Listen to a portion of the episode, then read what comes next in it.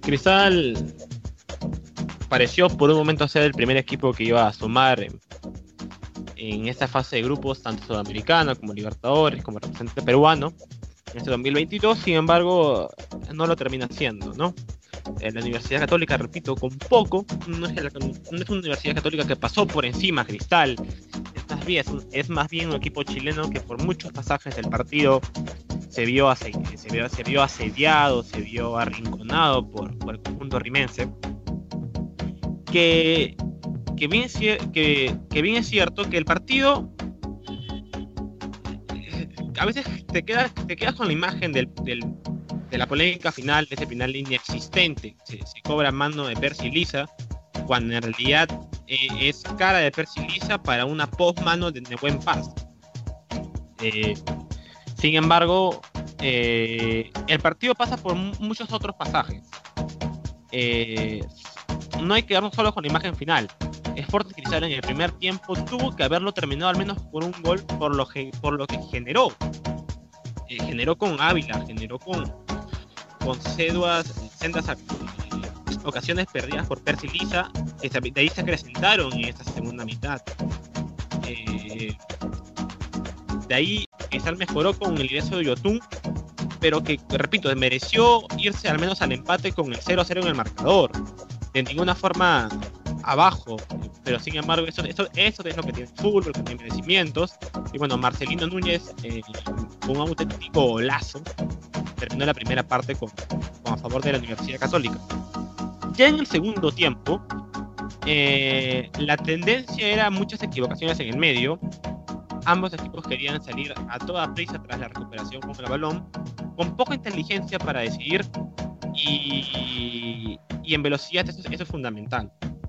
Dentro de ese contexto, ingresa Mario Tum, ingresa John Jairo Mosquera, siendo el primer cambio mucho más influyente para el empate de, Cristal que el, segundo.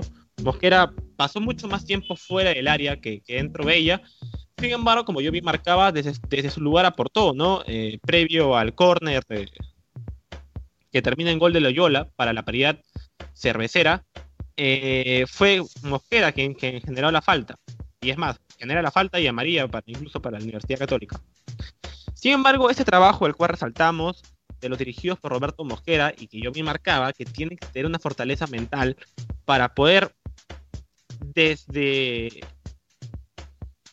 desde sentirse afligidos o dubitativos por, las decisiones que pueda dar el partido, tomar mucha más fuerza desde ese punto para, llevarlo al trámite. Y bueno, eh, tampoco es que sea fácil tampoco que sea fácil digerir una polémica tal como ese penal.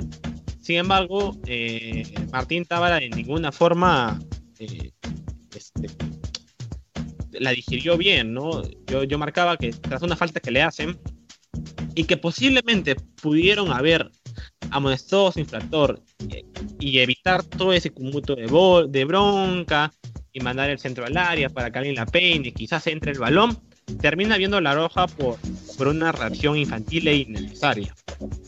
Eh, y bueno, el partido termina con la imagen de la hinchada chilena celebrando en, las tribunas y con los dirigidos por Roberto Mosquera reclamándole, sobre todo los jueces de línea, quien no dijo, que quien no interfirió cuando, cuando Leodán González cobra el penal. Eh, seguramente de lo que se hablará aquí más tarde será del penal, pero no hay que olvidar lo siguiente. Sporting Cristal hoy día hizo los méritos al menos para no perderlos. Eh, pero insistimos, este, no, va, no solo es suficiente con hacerlo con los méritos. Hay que traducirlo al marcador, hay que generar la las que generamos, la que genera Cristal, y sobre todo cuando estás afuera de visitante sobre todo cuando se está fuera de visitante, eh, tienes que, que no puedes perdonar tanto como quizás perdonó el día de hoy.